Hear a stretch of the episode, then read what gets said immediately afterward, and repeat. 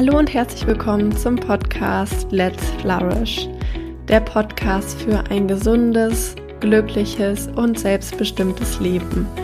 Mein Name ist Maike Schwier und ich freue mich sehr, dass du heute eingeschaltet hast zu diesem ganz besonderen Experteninterview. In diesem Podcast geht es ja darum, wie man ein glückliches und erfülltes Leben für sich kreieren kann. Und dazu gehört auch mit schwierigen Emotionen, mit schwierigen Situationen im Leben einen guten Umgang zu finden. Heute sprechen wir über das Thema Trauer und dazu habe ich eine ganz besondere Expertin eingeladen, nämlich Christine Kemkes. Sie beschäftigt sich seit vielen Jahren mit der Begleitung von Menschen zum Thema Trauer, Menschen, die einen Verlust erlitten haben und ja, mit dieser Trauer einen Umgang finden möchten. Sie hat ein wunderbares Buch zum Thema Trauer geschrieben. Sie ist Trauerrednerin und war auch längere Zeit als Bestatterin tätig und sie hat einfach eine ganz wunderbare Sichtweise auf das Thema Trauer und ist wirklich eine absolute Expertin, was das Thema angeht. Ich freue mich wirklich sehr, dieses Interview mit dir teilen zu können. Wir haben darüber gesprochen, was Trauer überhaupt bedeutet, wann wir Trauer erleben wie man auch einen guten Umgang für sich selber finden kann mit einer Trauer, wie man einen guten Umgang damit finden kann, wenn andere in einer trauernden Situation sind, also wenn vielleicht Freunde, Bekannte, Kollegen ähm, trauern, wie man diesen Menschen gut begegnen kann.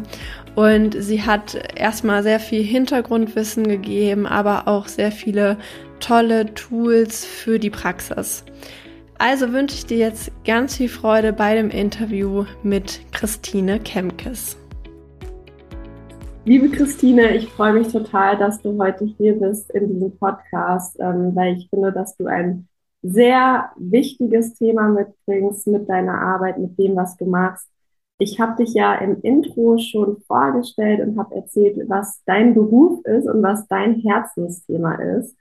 Und deswegen würde mich jetzt als erstes mal interessieren, wieso das Thema Trauer? Wie bist du darauf gekommen, dich damit zu beschäftigen und das zu deinem Standbein zu machen? Mm, ja, das ist eine gute Frage. Danke dir, liebe Maike, erstmal für die Einladung in diesen Podcast. Das hat mich auch sehr gefreut, weil ich auch dein Thema spannend finde. Und da werden wir ja sicherlich auch gleich nochmal drauf kommen, wie mein Thema und dein Thema gut in Verbindung sein können. Wie bin ich da hingekommen? Ja, also ich war ja zunächst Coach, systemische Coach. Und auch da hatte ich schon viel mit Verlusten zu tun. Gar nicht so sehr durch Tod, sondern durch Trennung und Scheidung, durch Arbeitsplatzverlust. Das war mir zu dem Zeitpunkt aber gar nicht wirklich bewusst, dass das alles Trauerprozesse sind, die ich da schon intuitiv begleitet habe. Und dann starb mein Vater und das war eigentlich ein, wenn man so sagen möchte, ein ganz normaler Tod. Er war fast 95, hochbetagt, sehr krank. Das ist ja der normale Gang der Dinge, dass Menschen dann sterben. Und ich merkte aber dennoch, dass mein Umfeld mit mir als Trauernde ein richtiges Problem hatte. Also mich anzusprechen nach ein paar Wochen in den ersten Tagen und ich sag mal drei, vier Wochen habe ich natürlich ganz viel Ansprache bekommen. Aber ich kann mich an eine Situation erinnern, das war so drei Monate nach dem Tod. Ich, wir waren in einem Konzert und mir liefen die Tränen, weil es mich berührte, weil ich diese Mu Musik verband mit äh, meinem Vater. Und dann hat mich hinterher jemand angesprochen und sagte, was ist los mit dir? Und ich dachte so, ja, was soll los sein? Mein Vater ist vor drei Monaten verstorben. Mein Vater liebte Musik, ne, hat selber Musik gemacht und das ist jetzt gerade so eine Situation, die dann anspruchsvoll ist. Und die normalste Reaktion auf den Schmerz ist ja, dass wir weinen. Also es gibt ja nichts Normaleres darauf. Und da dachte ich, also irgendwas läuft doch in der Gesellschaft falsch, wenn wir mit so einer Situation, die ganz normal zum Leben dazugehört, nicht umgehen können. Und dann habe ich gemerkt in der Auseinandersetzung, dass ich ohnehin schon ganz viel Verluste begleite und habe dann die Trauerbegleiterfortbildung halt draufgesetzt und habe das dann irgendwann auch tatsächlich umbenannt von Coaching in Lebens- und Trauerbegleitung. Du hast einen sehr spannenden Punkt gesagt, wie ich finde, dass du meintest, du hast schon viel äh, eigentlich mit dem Thema Trauer gearbeitet, aber du wusstest bis zu dem Zeitpunkt gar nicht so genau, was das ist. Mhm. Und Ähm, was ist denn genau Trauer? Also mhm. wie kann man das beschreiben? ja. ja, also Trauer ist die ganz normale Emotion, die wir brauchen, um einen Verlust, und zwar den Verlust von etwas oder jemand Wertvollem zu verarbeiten. Jede Emotion, die wir spüren, hat ja eine Aufgabe und hat einen Sinn. Die Angst genauso wie die Scham, wie die Schuld, wie die Freude, wie die Verzweiflung, wie die Trauer. Und die Trauer hat den Sinn, uns anzuzeigen, dass wir eben etwas oder jemanden, der einen bestimmten Wert für uns im Leben ausgemacht hat, verloren haben. Und die Aufgabe ist dann, diesen Wert auf andere Art und Weise in unser Leben zu integrieren. Ich würde da gerne noch mal so tiefer drauf eingehen, weil ich finde, ähm, gerade was so das Thema Trauer angeht, du hattest es jetzt auch schon angesprochen, ähm, ist es auch gesellschaftlich so, oder manchmal sieht man das ja auch ähm, bei sich selber, dass so ein Anspruch herrscht, so nach dem Motto, ähm, ja, jetzt eine Woche kann ich traurig sein und danach muss es auch wieder gut werden oder das Umfeld erwartet das von einem. Ich, mich würde es mal interessieren, so, wie durchleben Menschen Trauer? Also was gibt es da so, also was erlebt man dabei, was vielleicht auch ähnlich ist, was viele Menschen auf eine, auf eine gleiche oder ähnliche Weise erfahren, wenn sie Trauer durchlaufen? Mhm. Also das ist pauschal ganz schwer zu beantworten, weil natürlich jeder Trauerprozess sehr individuell ist. Deswegen kann ich zum Beispiel nicht ganz so viel anfangen mit den ähm, durchaus bekannteren Phasenmodellen, also dass es Trauerphasen gibt, die man durchläuft. Das erlebe ich in der Praxis nicht so, weil eine Phase ja immer heißt, es gibt einen Anfang, es gibt ein Ende und dann kommt die nächste Phase. So läuft aber Trauer nicht ab. Trauer läuft viel bunter, viel ähm, wilder ab. Ne? Das, das geht hin und her, das springt vor und zurück. Und ähm, insofern kann ich nicht pauschal sagen, das und das erleben Menschen in Trauer. Aber worum es halt immer geht, ist tatsächlich diesen Schmerz zu spüren und zu durchfühlen. Und ich sage immer gerne, Gefühle sind zu nichts anderem da, als gefühlt zu werden. Also das, was dann es schwierig macht, ist, wenn ich dauerhaft versuche, diesen Schmerz wegzudrücken, indem ich mich in die Arbeit stürze, indem ich mich in Aktivitäten stürze, ganz viel unterwegs bin und unternehme oder vielleicht eben auch Suchtmittel, Rauschmittel, Tabletten nehme. Ja. Ähm, also ich hatte jetzt gerade eine Anfrage von einer ähm, Klientin, also ich werde mit ihr arbeiten, die in vier Jahren vier Menschen verloren hat aus dem engsten Umfeld und mit dem ersten Todesfall von ihrem Hausarzt Psychopharmaka verschrieben bekommen hat. Und das, die hat sie vier Jahre genommen. Das heißt, sie hat, und dann hat sie die abgesetzt vor vier Wochen. Und jetzt ist sie völlig überrannt, weil sie die Emotionen auf einmal spürt, die vorher so abgedämpft waren. Und dann hat sie sich gemeldet und hat gesagt, ich glaube, es ist jetzt mal Zeit, dass ich da mal genauer hingucke, was da so mit diesen vier Todesfällen war und wie ich das jetzt auf eine gesunde Art und Weise verarbeiten kann. Ne?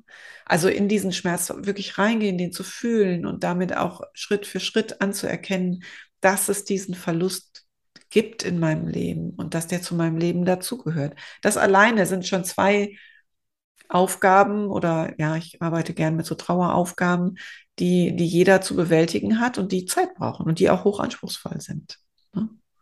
Ja, ich finde, du hast da zwei Dinge gesagt, die ich so wichtig finde und nochmal unterstreichen möchte. Einmal so das Thema Individualität. Ähm, das finde ich auch ganz wichtig, das immer anzuerkennen, dass da jeder auch seine, seinen eigenen Prozess durchläuft und dass es da nicht das Schema F gibt, wie etwas abläuft, und das Zweite, ähm, dass, dass man diese Emotionen anerkennen darf und sie wahrnehmen darf. Und ähm, darüber haben wir auch im Vorgespräch äh, geredet, im Zusammenhang auf meine Arbeit oder mein Thema mit positiver Psychologie. Da denken ja auch viele erstmal, es geht irgendwie nur um Glück und Hauptsache Happy Life und Positive Vibes only sozusagen, yeah. man das manchmal so sieht.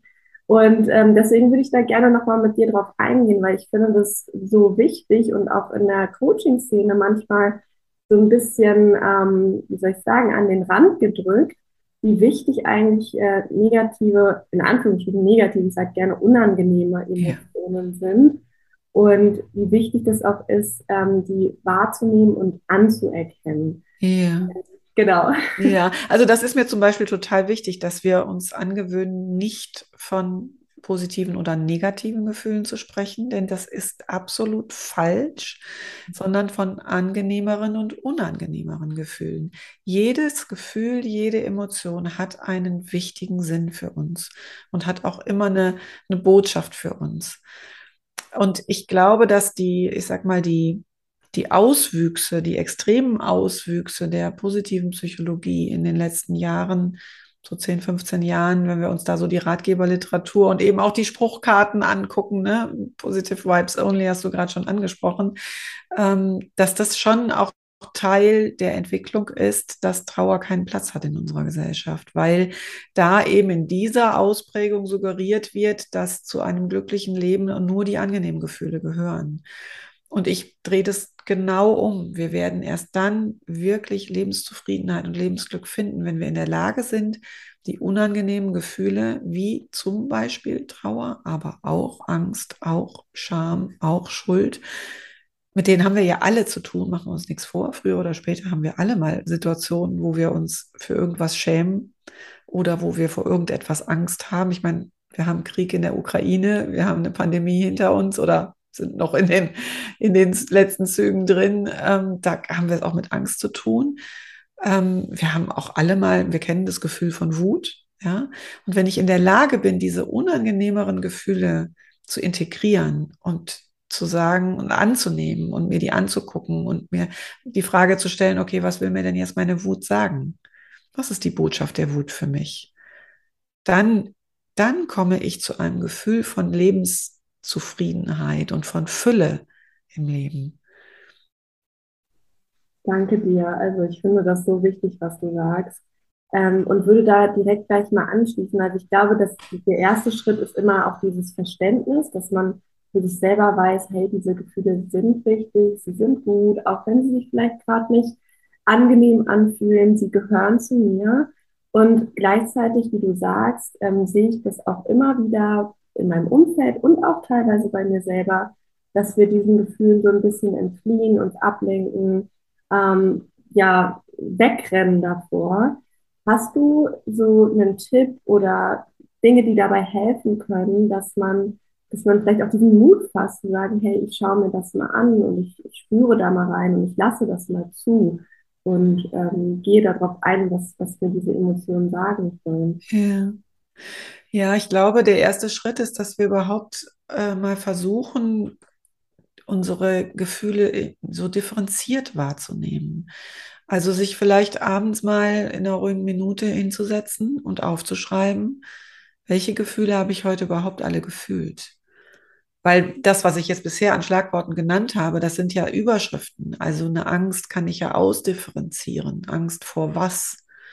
Angst vor wem? Ähm, ist das, ist das eine Angst? Ist es eine Verzweiflung? Ist es eine Sorge? Also es gibt ja ganz viele unterschiedliche Facetten und damit geht es, glaube ich, los, dass wir mal versuchen, sehr differenziert hinzuspüren, was habe ich da eigentlich heute über den Tag alles erlebt, im Angenehmen ja genauso, ne? Ähm, um, um überhaupt mal in diese Vielfalt unseres bunten Lebens reinzukommen. Und das ist in meinen Augen der erste Schritt. Und wenn ich dann spüre, okay, bei den unangenehmen Gefühlen, da habe ich so eine Tendenz von, ich will das wegschieben, ich will das runterdrücken, ja, ähm, dann können wir uns die Frage stellen, welchen Sinn hat dieses Gefühl gerade? Also was möchte mir das Gefühl gerade sagen? Ich habe da diese Woche eine tolle Sitzung mit einer Klientin gehabt, die ähm, ihren Vater verloren hat und eine unbändige Wut spürt. Und diese Wut zeigt sich natürlich ziemlich unangenehm auch im Umgang mit ihren noch sehr kleinen Kindern. Und sie sagte, Christine, ich kann mich da selber gerade überhaupt nicht leiden, wenn ich dann wie so ein Wutknubbel durch die Gegend springe. Das ist irgendwie echt ätzend. Ich will das nicht mehr. Und dann haben wir diese Wut verkörpert. Ich habe sie gebeten, der eine Form zu geben. Und das kann man kreativ tatsächlich auch richtig ausbauen. Habe ich jetzt in dem Fall nicht gemacht, aber man könnte man könnte sie zeichnen, wenn jemand da eine Affinität zu hat. Man kann sich einfach vorstellen, was nimmt sie für eine Form an. Ist das vielleicht irgendwie so ein, so wirklich so ein Knubbelchen mit so ganz äh, bunten Haaren dran oder so ganz struppeligen Haaren? Oder ist die, ist die Wut vielleicht ein Tier? welches Tier wäre es denn dann? Also irgendwie eine, das zu verkörpern, bis hin zu, ich kann ihr einen Namen geben und dann quasi wie ein Gespräch mit ihr zu führen. So, was möchtest du mir gerade sagen, liebe Wut? Was ist denn deine Botschaft für mich? Und da kam dann jetzt auch in dieser Sitzung, das ist ja dann ganz individuell, da kann ich nicht pauschal sagen, Wut heißt immer, sagt mir immer dieses oder jenes, sondern das kam aus der Klientin raus, die dann sagte, eigentlich möchte die Wut äh, mir sagen, mir helfen, hier eine gute Mutter und eine gute Ehefrau zu sein, trotz der schwierigen Situation. Und sie holt mich immer wieder zurück, auf mich Acht zu geben und mich selbst in diesem ganzen Gewusel hier nicht zu vergessen. Und dann dachte ich, ja, cool, was für eine coole Botschaft. Dann lass uns mal gucken, ob es eine bessere Strategie gibt, um dieses Ziel zu erreichen, als die Wut. Und dadurch konnte die Klientin auch nochmal ganz anders auf diese Wut gucken. Ne? Die hatte auch indem sie darüber sprach, eine richtige Wut im Bauch. Das habe ich stimmlich gemerkt, das habe ich mimisch gemerkt, das war ihr wirklich anzusehen, das war ganz klar zu spüren. Und als sie dann aber so im Gespräch war sozusagen, da wurde das viel milder vom Gesichtsausdruck her, von der Sprache her. Da kam auf einmal ein Verständnis bei ihr für diese Wut, ne? weil die eigentlich gerade auch nur ihren Job macht. Ne? Ja. Genau. Wow. Ähm, total spannend. Also eine super schöne Methode, auch mit seinen Emotionen in Kontakt zu gehen und sie zu sehen, sie anzuerkennen und ähm, ja, auch zu gucken, was, was möchtest du eigentlich von mir und wie können wir vielleicht auch gemeinsam äh, dafür sorgen, dass es mir gut geht und dir gut geht, liebe Ja, genau. Und wenn ich in Frieden mit meiner unangenehmen Emotion komme, dann kann ich sie auch mir wieder an die Seite holen und sagen, okay, du darfst hier mit mir gehen, aber du darfst mir nicht auf den Füßen rumtreten und du darfst auch nicht äh, ständig vor mir her tanzen und es gibt auch äh, Phasen am Tag, wo du auf die Bank kommst und hier bei mir gar nichts zu suchen hast, ja. Und dann kommt da auch eine gewisse Leichtigkeit rein, ja. Dann kann ich auch sagen, ich lasse mich nicht mehr so einhüllen von meiner Trauer oder von meiner Angst, sondern ich, ich, ja, ich kann da einfach anders mit einer, mit einer gesunden Distanz mit umgehen. Wunderbar. Ähm, ich würde gerne nochmal auf das Thema Trauer eingehen, weil du ja so Expertin dafür bist. Und ich erlebe das äh, auch in meinem Leben, dass wenn eine, ein schweres Ereignis ist, ähm, das einem wirklich den Boden unter den Füßen wegzieht, dass einem das Herz bricht, dass einem wirklich so im Leben lässt, dass man denkt, warum passiert das? Dann nehme ich bei mir selber wahr, erstmal die Frage, wie, wie gehe ich jetzt damit um? Was, was kann ich jetzt machen? Und du hast jetzt im Laufe dieses Interviews schon viele, viele Dinge genannt, ähm, aber vielleicht gibt es ja noch mehr. Wie kann ich damit einen guten Umgang finden, sowohl für mich selber als auch, und die Frage schließt sich vielleicht dem an, ähm, in Beziehung mit meinem Umfeld, weil da gibt es ja zwei Perspektiven. Einmal ich als Trauernde, als Verletzte, als jemand, dem, der mit etwas Schwerem umgehen muss und gleichzeitig, wenn es anderen Menschen passiert, ähm, geht es mir auch manchmal so, dass ich denke, wow, was sage ich jetzt zu den Menschen? Wie, wie gehe ich auf die Person zu? Was, was kann ich der jetzt geben? Wie kann ich sie unterstützen? Dass, dass das manchmal gar nicht so einfach ist. Deswegen würde mich mal interessieren, so diese zwei Perspektiven, ich weiß nicht, yeah. große Fragen. Ja, genau. Was man da machen kann. Ja, ich fange mal mit der ersten Frage an. Ne? Was kann ich selber noch als Trauernde tun? Ähm, also wir gehen in der heutigen Trauerpsychologie davon aus, dass es um Verbindung geht. Das ist anders als noch vor 20, 30 Jahren. Da hieß es, es geht ums Loslassen. Also wenn ich gut genug losgelassen habe, dann bin ich mit meiner Trauer fertig und dann ist die Trauer durch und dann bin ich wieder im Leben angekommen. So dachte man früher. Und das hat aber Trauer nur vor unlösbare Probleme gestellt, weil wie soll ich jemanden loslassen, den ich liebe? Die Liebe hört ja auch nicht auf. Ja. Ähm, deswegen geht, sagen wir heute eben, es geht um Verbindung. Also wie kann ich Verbindung herstellen? Und ein Weg dazu ist, sich Gedanken darüber zu machen, welche Spuren der verstorbene Mensch in meinem Leben hinterlässt.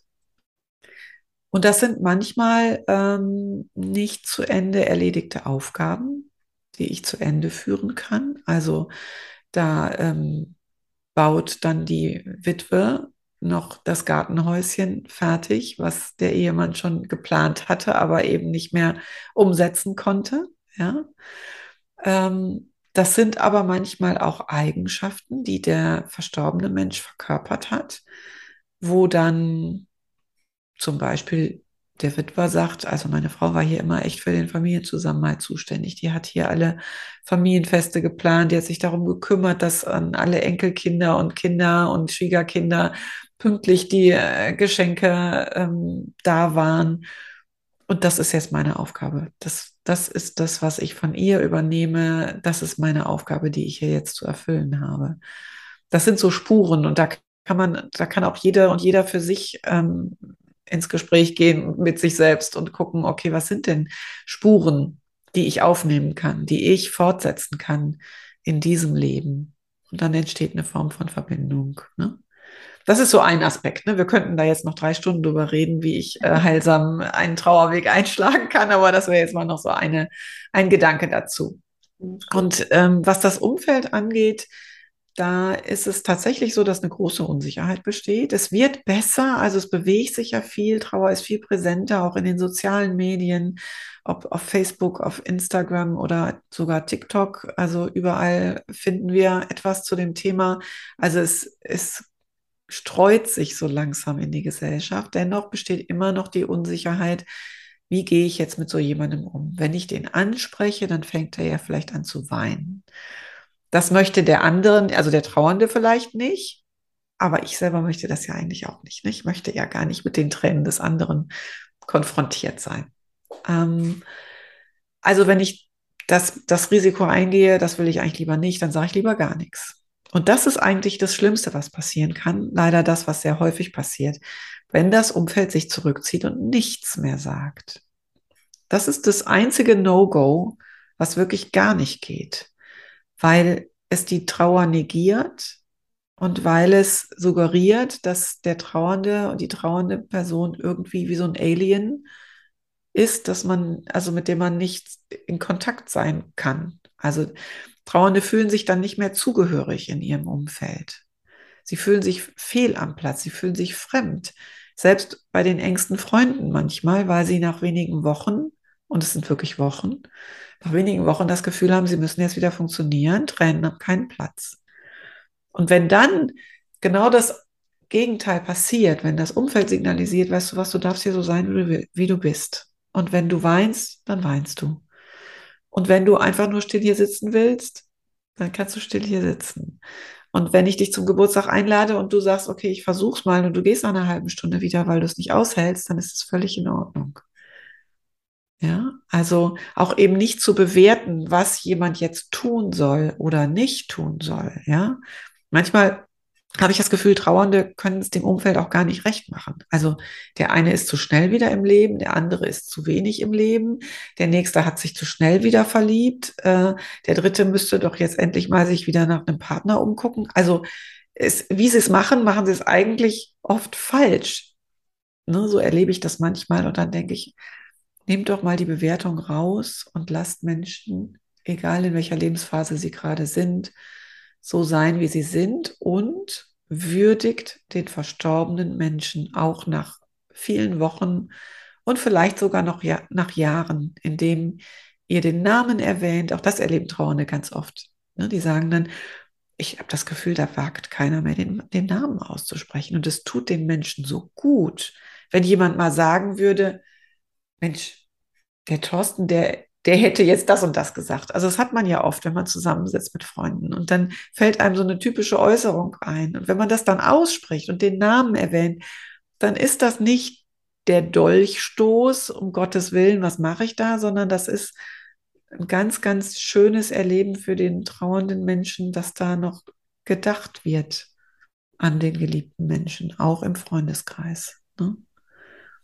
Ja, ich hatte gerade richtig äh, Gänsehaut und auch Tränen in den Augen bei dem, was du gesagt hast, weil ich das so schön finde und auch so wichtig. Ähm, und ja, habe auch gerade selber gemerkt, dass ich da nochmal viele Impulse für mich mitgenommen habe, damit auch ähm, sicher umzugehen und sich nicht irgendwie, ähm, weil häufig ist es ja auch so eine eigene Unsicherheit, dass man, wie du ja auch gesagt hast, nichts falsch machen will oder jenen ja. Verletzen möchte. Ja, und weißt du, genau diese Unsicherheit kann ich ja auch thematisieren. Ich mhm. kann ja sagen als Freundin, du, weißt du, ich bin gerade total unsicher, weil ich nicht weiß, was du brauchst. Mhm. Möchtest du angesprochen werden? Möchtest du reden? Möchtest du in Ruhe gelassen werden? Ja, das kann ich ja thematisieren und kann fragen, bevor ich selber einen Schluss ziehe und eine Entscheidung treffe, die dann aber gar nicht passend ist für den Trauernden. Ja, es gibt auch Trauernde, die sagen, nee, Leute, wenn ich jetzt, wenn ich mit euch hier irgendwie abends in den Biergarten fahre, dann möchte ich, dass das für mich trauerfreie Zone ist. Das gibt es ja auch. Ne? Aber das kann ich nur rausfinden, indem ich frage. Das ist auch nochmal ein sehr guter Impuls. Danke dir. Du hattest jetzt im Laufe des Interviews schon mehrfach angesprochen, so diese gesellschaftliche Perspektive auch. Und ähm, ich finde das auch immer super spannend, mit meinen ähm, Gästen auf diese Perspektive zu schauen. Was siehst du in unserer Gesellschaft für Herausforderungen Probleme vielleicht auch oder auch Entwicklungschancen in Bezug auf das Thema Trauer? Was darf sich da noch weiterentwickeln und verändern? Ja, also ich glaube, es darf noch viel selbstverständlicher werden, dass Trauer für jeden von uns zum Leben dazugehört. Früher oder später haben wir alle einen Verlust. Und letztlich, wenn wir es mal ganz groß betrachten, haben wir alle den allerersten Verlust schon in dem Moment, wo wir aus dem Mutterleib herauskriechen und uns von dieser geschützten Höhle verabschieden. Das ist schon der erste Verlust, den wir im Leben erleiden. Und es gibt ja auch viele Babys, die mit dieser Umstellung große Schwierigkeiten haben. Ne? Und dann erleiden wir eigentlich, ohne dass wir es merken, immer wieder Verluste, ja. Also wir verlieren Kindergartenfreunde, weil wir auf unterschiedliche Schulen gehen. Wir verlieren Grundschulfreunde, weil wir auf unterschiedliche weiterführende Schulen gehen. Das sind alles schon Verluste. Ne? Und das würde ich mir wünschen in der Gesellschaft, dass wir da ähm, viel, ja, viel sensibler mit umgehen, dass es einfach normal ist. Und dass ich dann traurig sein darf und dass ich meinem Kind nicht sagen muss, du musst auch nicht traurig sein, du wirst da neue Freunde finden an der neuen Schule. Sondern natürlich zu ermutigen, du wirst da neue Menschen kennenzulernen, aber auch zuzulassen, dass das Kind jetzt gerade mal traurig ist, weil es ist das Normalste von der Welt. Und das setzt sich dann später mit Todesfällen fort, die wir halt auch alle in unserem Leben haben. Ja? Wenn wir Glück haben, sind es nur in Anführungsstrichen die Eltern. Aber manche Menschen trifft es eben auch noch viel Ärger, ne? dass dann äh, Geschwister sterben, dass äh, Kinder tot geboren werden. Sternenkinder haben wir ganz häufig, viel häufiger, als wir gesellschaftlich so meinen. Und keiner spricht drüber. Ähm, oder dass ein älteres Kind verstirbt oder der Partner, die Partnerin. Also ne, äh, der Tod ist auf vielfältige Weise in unserem Leben übrigens auch das Thema Haustier. Ne? Also der Hund, der in der Familie einige Jahre gelebt hat, den dürfen wir auch massiv betrau betrauern, ist aber ein absolutes Tabu. Also das, das auch so eine nicht, gehört zu der nicht gesehenen Trauer, ne, die das Umfeld nicht wahrhaben möchte oder nicht zugesteht. Also da glaube ich, ist noch ganz viel Luft nach oben. Es ist, wie gesagt, auch auf einem guten Weg, aber es darf noch viel, viel selbstverständlicher werden. Und dann, glaube ich, dürfen wir einfach auch viel kreativer mit Abschied und Verlust umgehen. Also wenn ich jetzt mal aus Bestatterperspektive spreche, dann dürfen wir noch viel kreativer uns verabschieden und müssen äh, nicht uns in diesen starren Rahmenbedingungen von Trauerhalle oder Kirche und Friedhof bewegen. Ja, wir können eine Trauerfeier oder eine Lebensfeier, wie ich es gerne nenne, ähm, oder ein Abschiedsfest, so kann man es auch bezeichnen, ähm, an jedem anderen Ort machen. Wir müssen das nicht in der Friedhofskapelle, die ja meistens auch in einem gruseligen Zustand sind, äh, machen, sondern da können wir in den Garten des Verstorbenen gehen oder an den Lieblingsplatz am Rhein oder, ne, oder ähm, das Vereinsheim, wo derjenige schon ganz viele Feiern ähm, bestritten hat oder auf dem Tennisplatz oder wo auch immer. Also da ist ja der Fantasie keine Grenze gesetzt und ich glaube, da dürfen wir in unseren Köpfen einfach noch viel, viel weiter werden. Es muss kein Event werden, es soll immer am Ende zu demjenigen passen, der da verstorben ist und zu den Angehörigen, aber im Rahmen dessen können wir noch ganz, ganz viel anders und neu machen. Mhm.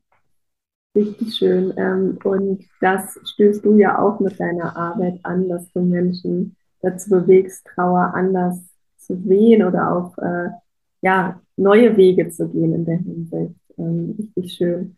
Ich habe noch eine Frage, die mir auch immer so sehr ähm, in Bezug auf dieses Thema auf dem Herzen liegt.